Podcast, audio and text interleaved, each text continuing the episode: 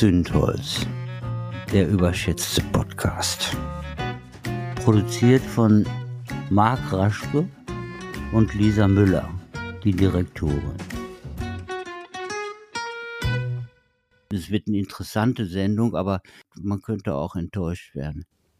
Für diese Podcast-Folge sind wir tatsächlich an einen sehr unscheinbaren Ort gegangen, wo man nicht unbedingt ein Büro vermuten würde.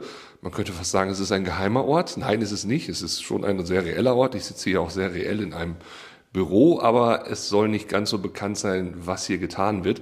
Das hat vor allen Dingen den Hintergrund, dass das, was hier getan wird, extremst gut ist, extremst positiv, aber zugleich halt auch einigen Menschen auf die Füße tritt. Denn hier in diesen Räumlichkeiten geht es darum, man hilft Menschen dabei, gegen Hass im Netz vorzugehen. Ich bin bei der Organisation Hate Aid und hier mir gegenüber sitzt die Geschäftsführerin Josephine Ballon. Ich habe auch festgestellt, es ist nicht die französische Form von Ballon oder so, nein, es ist einfach Ballon. Und erstmal herzlich willkommen in dem Podcast. Das, danke, dass ich auch hier sein darf. Warum dieses Setting? Also ich meine, klar, ihr bewegt euch an einem Punkt, wo es natürlich immer heikel ist, aber was genau hat euch dazu bewegt, hier eher so ein bisschen im Unscheinbaren zu bleiben? In erster Linie geht es darum, uns und unsere Mitarbeitenden zu schützen, damit Menschen überhaupt bereit sind, sich mit uns für diese gemeinsame Sache zu engagieren. Und das bedeutet natürlich auch, dass wir uns mit vielen Menschen anlegen, die im Internet Hasskommentare schreiben, Morddrohungen schreiben und eben ganz gezielt Menschen angreifen, die vielleicht eine andere Ansicht zu gesellschaftspolitischen Themen vertreten. Und davor müssen wir uns schützen, denn eine ganz beliebte Taktik dieser Menschen ist, die auch sehr organisiert und strategisch vorgehen, vor allem eben solche persönlichen Informationen rauszufinden, wie Adressen, die dann die Gewalt ins analoge Leben tragen können. Und da äh, müssen wir eben einfach zusehen, dass wir im Rahmen des Möglichen unscheinbar bleiben. Ist euch geglückt? Also ich wäre dran vorbeigelaufen. Aber diese, diese Arbeit, die ihr da macht, die ist ja hochgradig sinnvoll. Und ich habe mich auch, als ich dann erstmal so von euch hörte vor ein, zwei, drei Jahren, auch gesagt, äh, so Mensch, warum gab es das eigentlich schon viel früher? Also der Bedarf wächst ja gefühlt täglich. Was war denn da so der Auslöser? Uns gibt es seit Ende 2018 und wir haben einfach gesehen, beziehungsweise ich war selbst noch gar nicht dabei, ich bin erst ein halbes Jahr später dazu gestoßen, aber es wurde eben der Bedarf gesehen an einer wirklich spezialisierten Beratungs- und Anlaufstelle für digitale Gewalt, die wirklich für diese digitalen Themen auch eine spezielle Expertise mitbringt, um Betroffenen schnell und unkompliziert helfen zu können. Denn die Beratungsstellen, die es bisher gibt, die machen auch fantastische Arbeit. Es gibt Frauenberatungsstellen, Antirassismusberatungsstellen, Antisemitismusberatungsstellen. Aktuell sind die ja auch vor allem sehr gut ausgelastet. Und da ist es natürlich so, dass die sich auch erstmal aufschlauen mussten für diesen digitalen Bereich, denn für die war das ja so ein Thema, was on top kam. Ähm, und wir haben das eben versucht, einfach direkt zu bedienen und zwar themenübergreifend. Und das machen wir bis heute und haben natürlich angefangen, über die Beratung hinaus uns auch viel einzubringen in den gesellschaftlichen Diskurs, in den politischen Diskurs und vor allem auch in die Gesetzgebung, denn wir wollen vor allem auch die Rahmenbedingungen insgesamt verbessern. Genau, und vor kurzem haben sich ja da unsere Wege gekreuzt. Äh, ihr hattet eine Initiative vor dem Reichstag, da ging es darum, ihr wolltet nochmal aufmerksam machen, was es kostet, entsprechend äh, gehasst zu werden. Ja, also was es auch kostet äh, an Mühen, an Tränen, an Geld, solche Instanzen, die man dann ja vor sich hat, auch zu durchschreiten.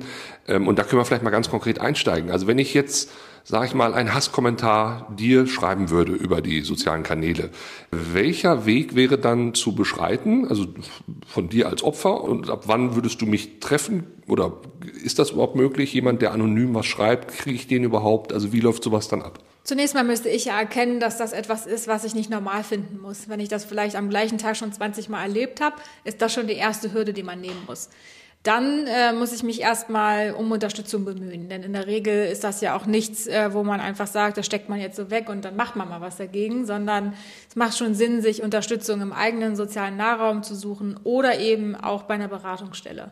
Dann ist die Frage, wie geht man damit um? Ich muss es erstmal sichern. Das heißt, ich muss Screenshots davon machen. Das muss ich mir alles nochmal ganz genau angucken, dann nochmal das Profil vom Täter oder der Täterin sichern. Und genau, also da habe ich dann schon mal Aufwand und muss mich damit auf jeden Fall belasten. Dann muss ich es melden, damit es vielleicht gelöscht wird. Die Garantie ist natürlich nicht gegeben, aber wenn ich es nicht tue, dann bleibt es auf jeden Fall da und verbreitet sich weiter. Dann muss ich darüber nachdenken, ob das was ist, womit ich in die Strafanzeige gehen will. Das heißt, ich muss dann nochmal eine Anzeige stellen, was in vielen Bundesländern auch wirklich nicht besonders einfach ist.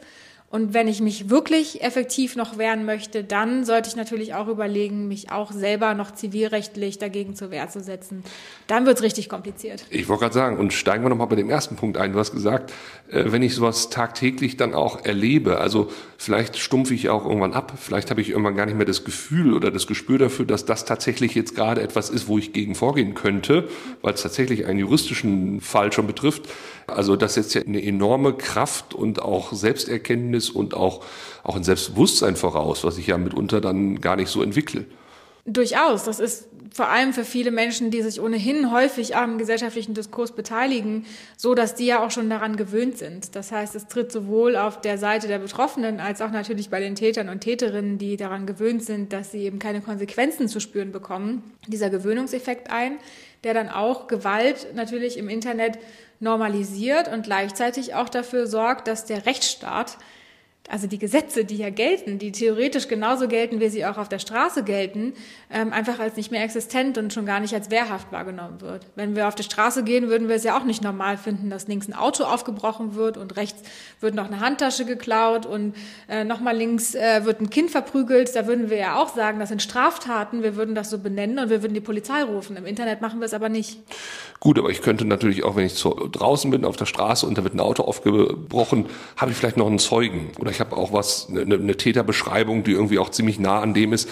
Im Internet habe ich ja leider diese Anonymität. Also ich komme ja eben nicht so schnell dahin zu sagen, oder selbst wenn du, du sagtest ja, macht einen Screenshot von dem Täterprofil, aber dann steht da irgendwie Satan 666 und ne, also man ja. kann nur erahnen, was da für ein Geist hintersteckt, aber das macht es ja so unglaublich schwierig, da dann den nächsten Step zu gehen. Und dann wenn ich dann zur Polizei gehe, also ich meine, ihr seid ja schon sehr vorbildlich und sehr fortschrittlich, hast du ja selber auch gesagt, dass ihr dieses Neuland Digitalität überhaupt in diesem komplexen äh, Thema auch wahrnehmt.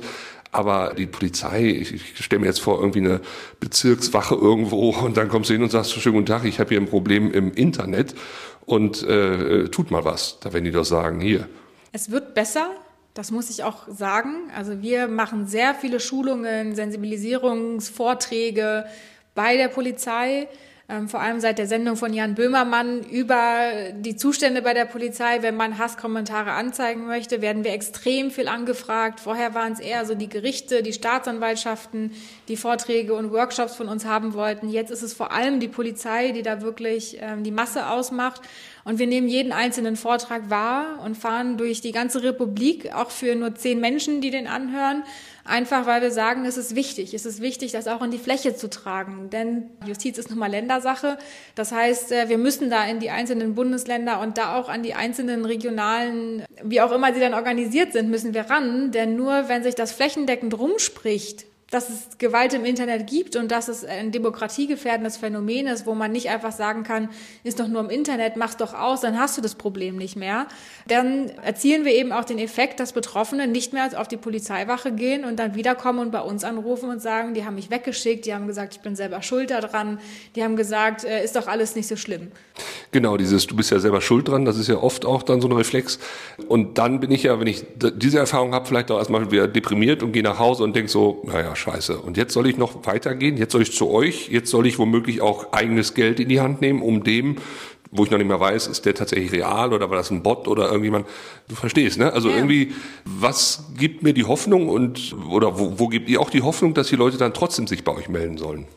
Es verlangt den Betroffenen viel ab, das will ich gar nicht leugnen, das kann ich auch nicht beschönigen. Was wir natürlich leisten können und versuchen, wo immer es unsere Ressourcen es zulassen, dass wir den, die Betroffenen so viel wie möglich entlasten und unterstützen. Sei es bei den Screenshots, bei Anleitungen, bei Notfallplänen, dass sie einfach in Zukunft da auch besser vorbereitet sind, besser und schneller reagieren können, um eben darauf äh, so gut wie möglich zu reagieren. Und was wir ihnen abnehmen, sind vor allem natürlich auch die Kosten für Rechtsdurchsetzung. Denn wir haben die Möglichkeit, sie an externe Kanzleien zu verweisen und für die Kosten aufzukommen, die sie dann eben unterstützen bei allem, was notwendig ist. Und das ist ein ganz entscheidender Punkt, der viele dann doch überzeugt, doch noch in die Rechtsdurchsetzung zu gehen, weil sie eben diesen Aufwand selbst nicht haben. Und gleichzeitig begleiten wir natürlich den Prozess ähm, auch weiterhin, denn es bedeutet natürlich auch, dass man immer wieder damit konfrontiert wird. Man muss dann ins Gerichtsverfahren, dann will die Polizei vielleicht noch was wissen.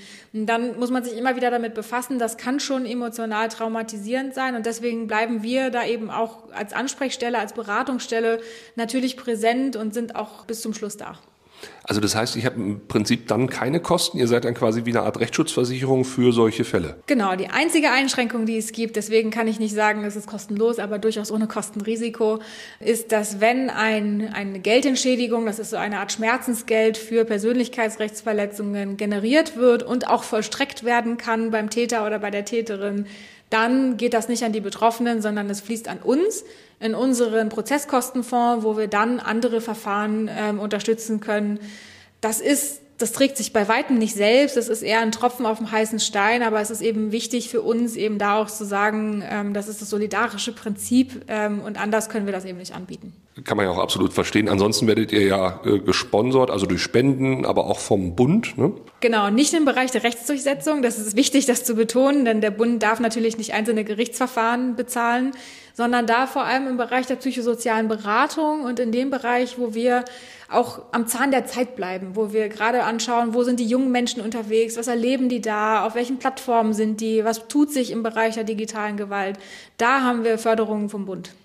Gibt es so eine Art Standardprofil eines Täters oder einer Täterin? Also ich, ich würde mal vermuten, es sind Männer, tendenziell frustriert, vom Leben enttäuscht, oder? Du zuckst gerade mit dem Gesicht. Also ist es das oder denke ich zu einfach? Das ist eine sehr gute Frage. Ich wünschte, sie wäre besser erforscht und ich könnte da eine total qualifizierte Antwort drauf geben. Ich befürchte, es ist nicht so einfach. Wir sehen auf der Gegenseite bei der Prozesskostenfinanzierung tatsächlich die ganze Bandbreite der Gesellschaft. Also wirklich von Menschen, die im politischen Betrieb auch tätig sind, sogar entweder selbstpolitisch oder einfach äh, drumherum, bis hin zu, wir hatten in der Anfangszeit mal einen Fall von einer Hundesalonbesitzerin in Süddeutschland. Ja, und auch viele Menschen, die dann erkennen irgendwie, das ist eigentlich nicht das, wofür sie stehen wollen. Wobei ich natürlich auch manchmal nicht weiß, mit so Entschuldigungsbriefen, ist das jetzt was, was sich einfach auch in der Anwaltschaft rumgesprochen hat, dass man das empfehlen kann und dann wird es gemacht oder was ist davon dann ernst gemeint?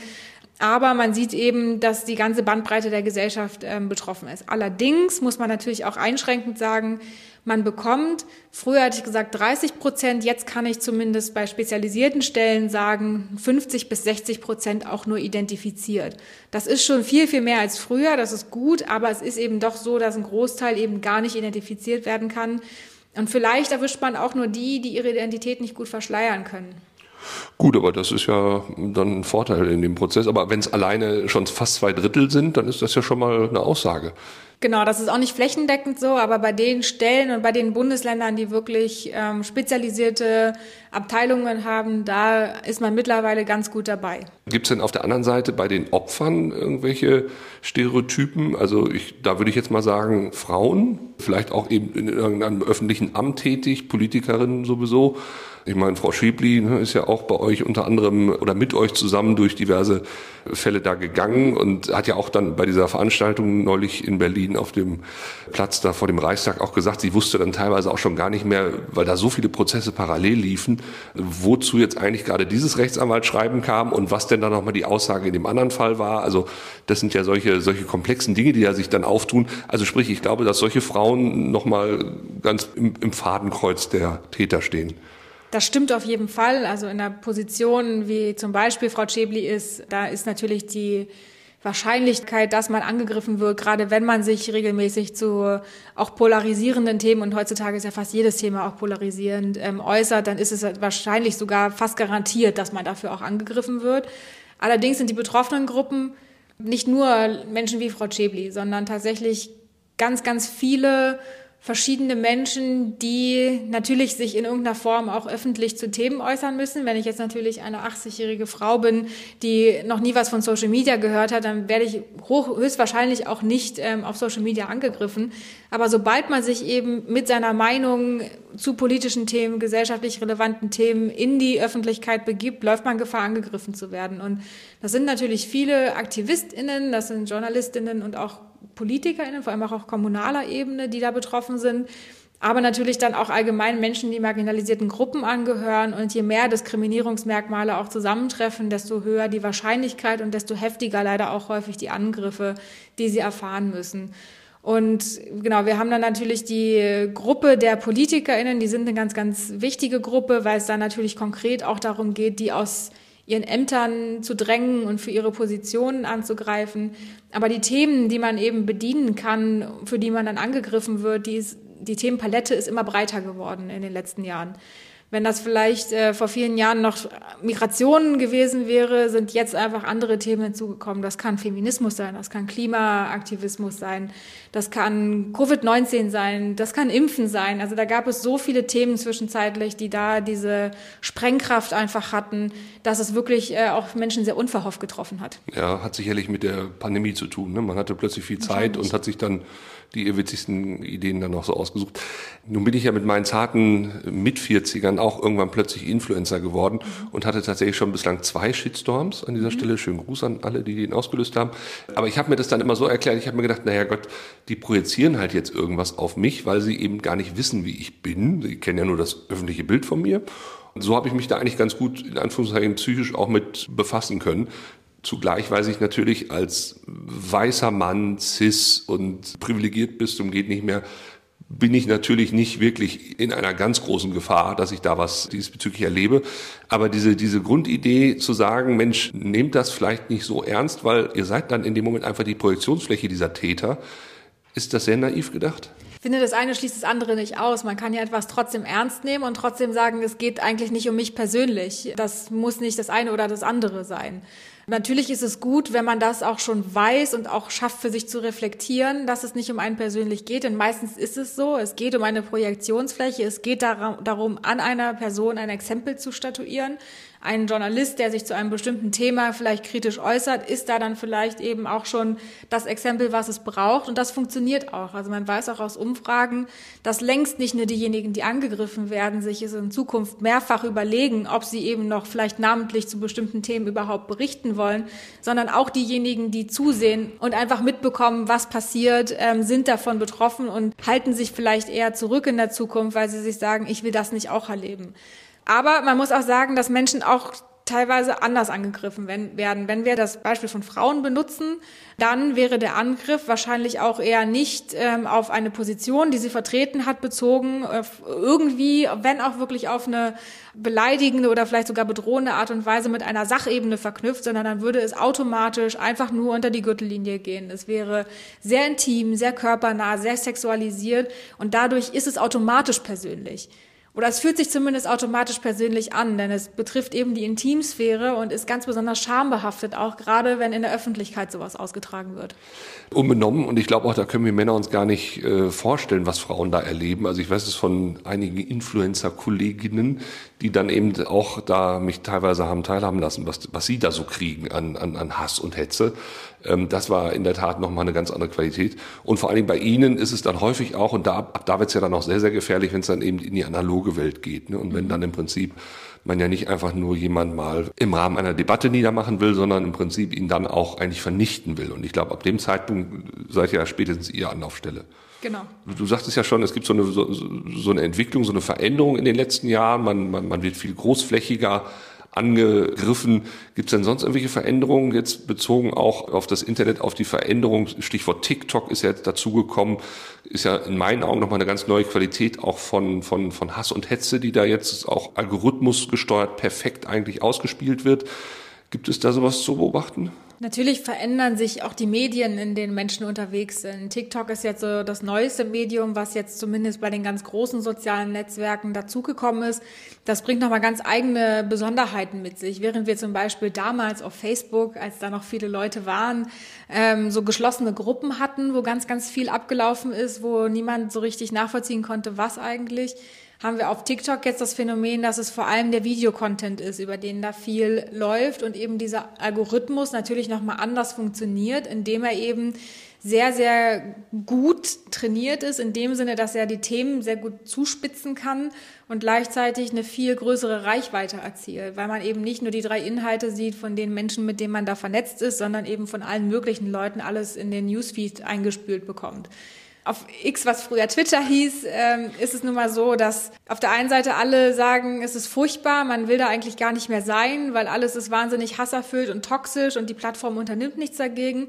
Auf der anderen Seite hat die Plattform eine ganz schöne Relevanz. Gerade unter Journalistinnen und im Politikbetrieb, da werden ja teilweise halbe Regierungserklärungen drüber ausgespielt an die Bevölkerung. Das heißt, man kann auch nicht von der Hand weisen, dass es eine gewisse gesellschaftliche Relevanz von dieser Plattform doch noch ausgeht.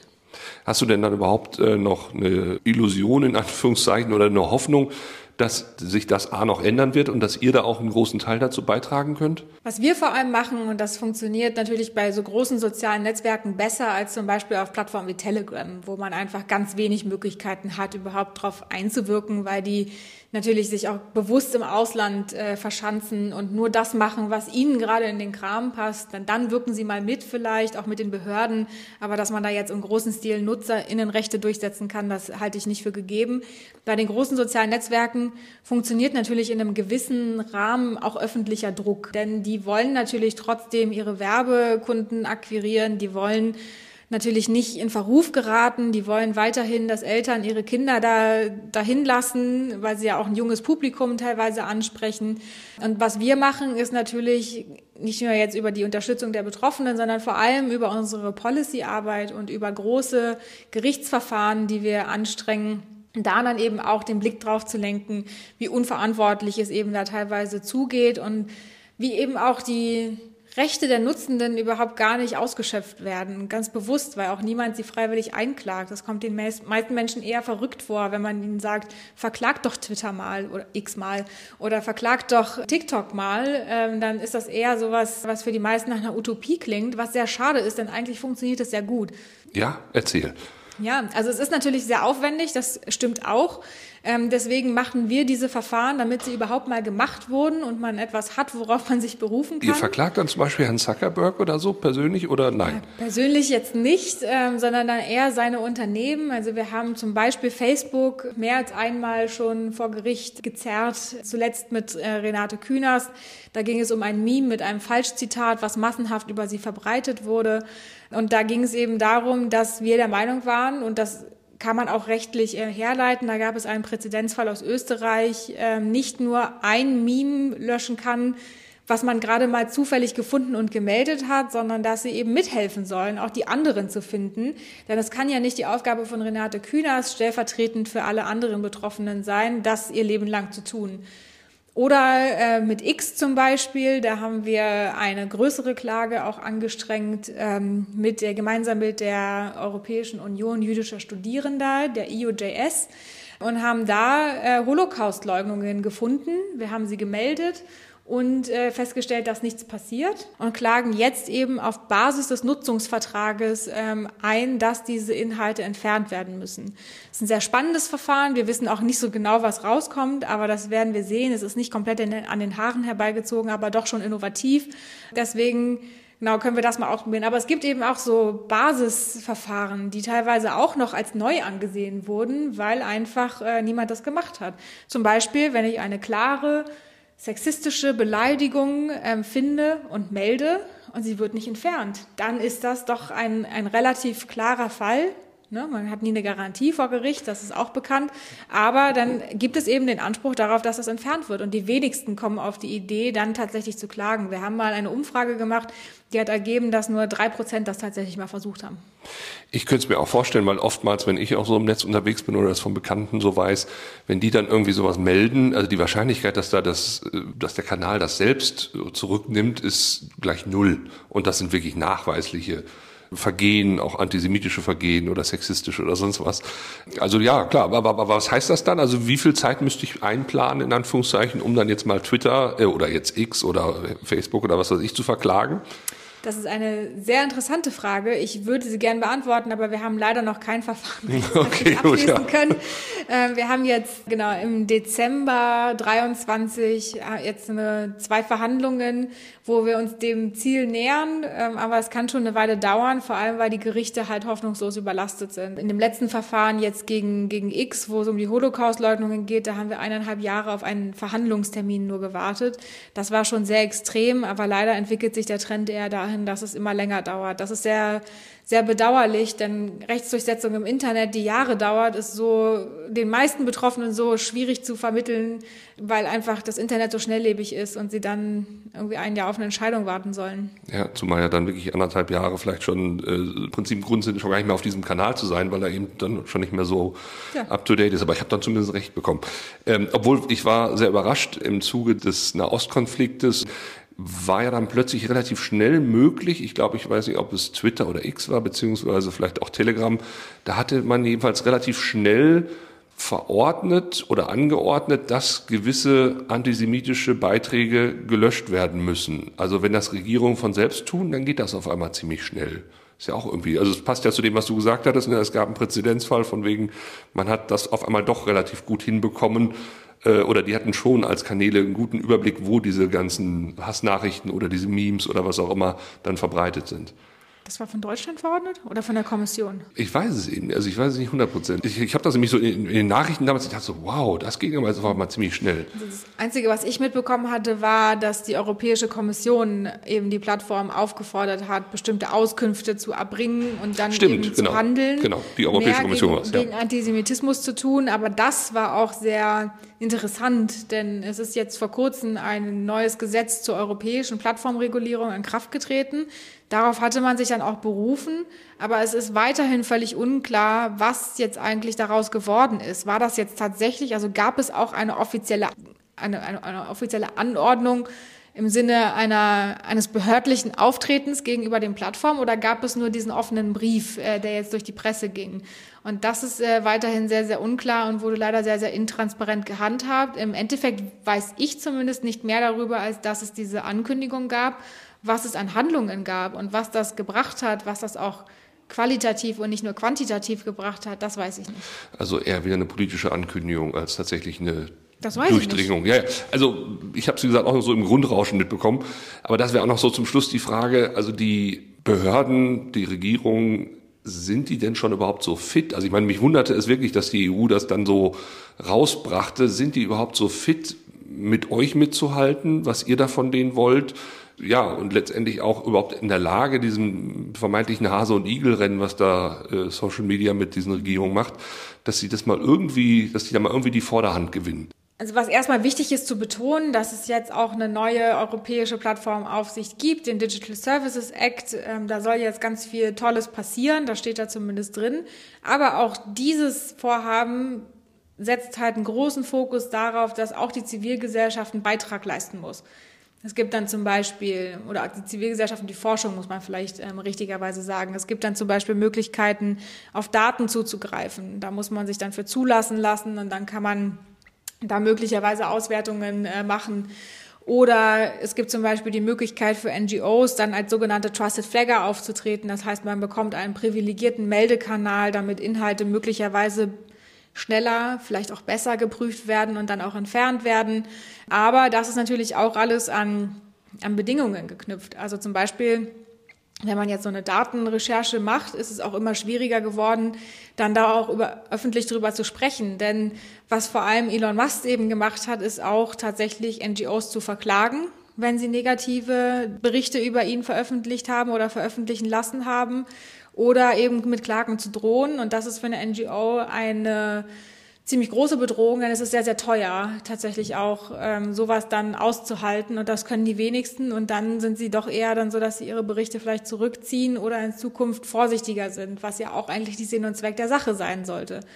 Oder wenn wir als Trusted Flagger zugelassen werden wollen, damit wir zum Beispiel hier in unserer Beratung besser Menschen unterstützen können, weil vielleicht ihre Inhalte dann doch mal runtergenommen werden, wenn wir sie melden, da sind jetzt diverse Berichtspflichten dran geknüpft. Wir sollen dann dokumentieren, was haben wir da, was haben wir da gemeldet, wie lange hat es gedauert und als ich das gesehen habe, dass das noch ins Gesetzgebungsverfahren reingekommen ist, dachte ich, wie sollen wir das denn nun wieder machen? Wo sollen wir die Ressourcen hernehmen, die Menschen und die Zeit und am Ende ja auch das Geld? Das ist ja sowieso schwierig. Aktuell haben wir eine sehr schwierige Haushaltslage auch, ähm, wo sowieso ungewiss ist, wie viel Geld wir nächstes Jahr noch haben werden.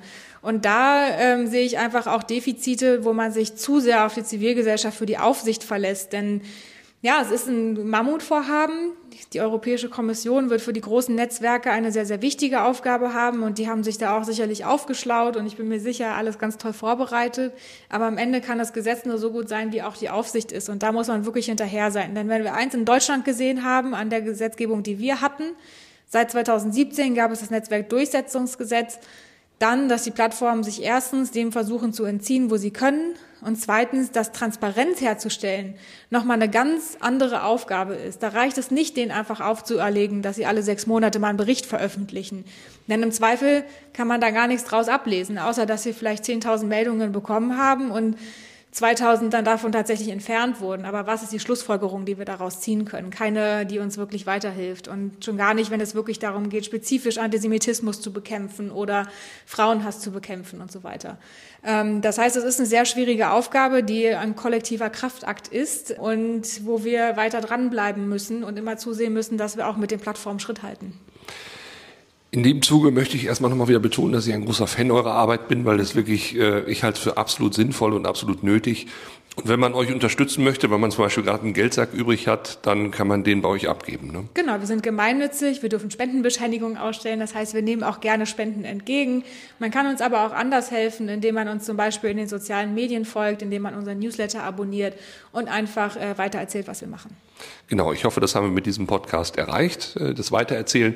Ich danke dir für deine Zeit und toi toi toi, ich bleibe euch eh treu. Sehr gerne, vielen Dank. Zündholz, der überschätzte Podcast. Titel gesprochen von Dr. Alexander Risse. Produziert von Marc Raschke und Lisa Müller, die Direktorin.